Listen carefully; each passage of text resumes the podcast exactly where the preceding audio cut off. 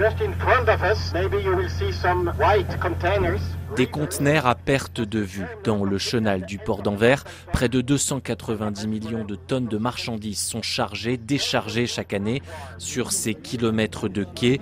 Des conteneurs donc et des cheminées d'où s'échappent des fumées blanches. On n'ira pas jusqu'à l'écluse, je crois, on n'a pas le temps. Michel Laurie organise les visites du port en bateau. Il connaît les moindres recoins de ces 13 000 hectares. Ce qui rend le port d'Anvers si unique, c'est la présence des sociétés chimiques, donc de production. Hein, les ports dans le monde, c'est du chargement-déchargement avec un petit peu d'industrie à côté. Mais Anvers, il y a les deux. Et les deux sont gigantesques. Ces entreprises chimiques, c'est le poumon économique des Flandres. Sur les 600 000 travailleurs que compte le port, plus de 42% le sont dans ces centres de production, avec des entreprises comme Total, ExxonMobil et le géant britannique de la chimie Ineos. Les pétrochimiciens doivent modifier radicalement leur façon de faire. Le port doit travailler euh, toute l'énergie dont il a besoin, doit verdir effectivement. Et le challenge est gigantesque. Il est aussi gigantesque qu'est le port. 18 millions de tonnes de CO2. Les émissions de carbone du port d'Anvers sont impressionnantes. L'objectif affiché est de les réduire de moitié d'ici à 2030. Et pour l'atteindre, il y a de nombreux chantiers et investissements, notamment un système de capture et stockage de ce CO2.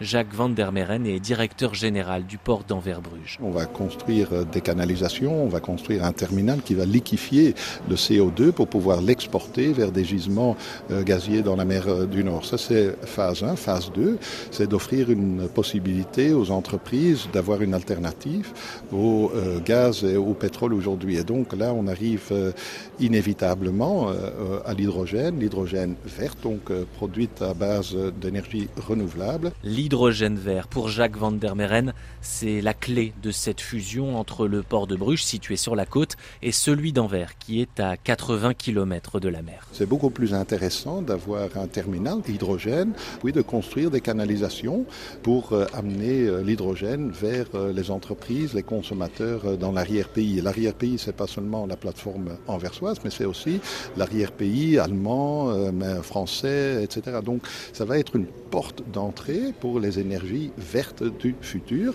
ce qui est absolument indispensable pour réaliser cette ambition de neutralité climatique en 2050. La fusion des deux ports permet aussi de s'agrandir et de peser face au géant Rotterdam, premier port européen.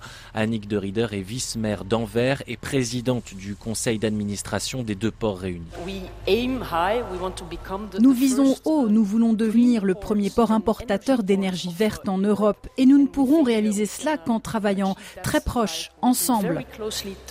Mais l'activité notamment à Anvers, pose des problèmes de capacité.